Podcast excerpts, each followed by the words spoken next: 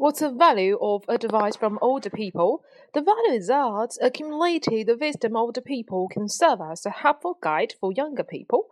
because they can bring the experimental knowledge just about every problem that young people can go through in their life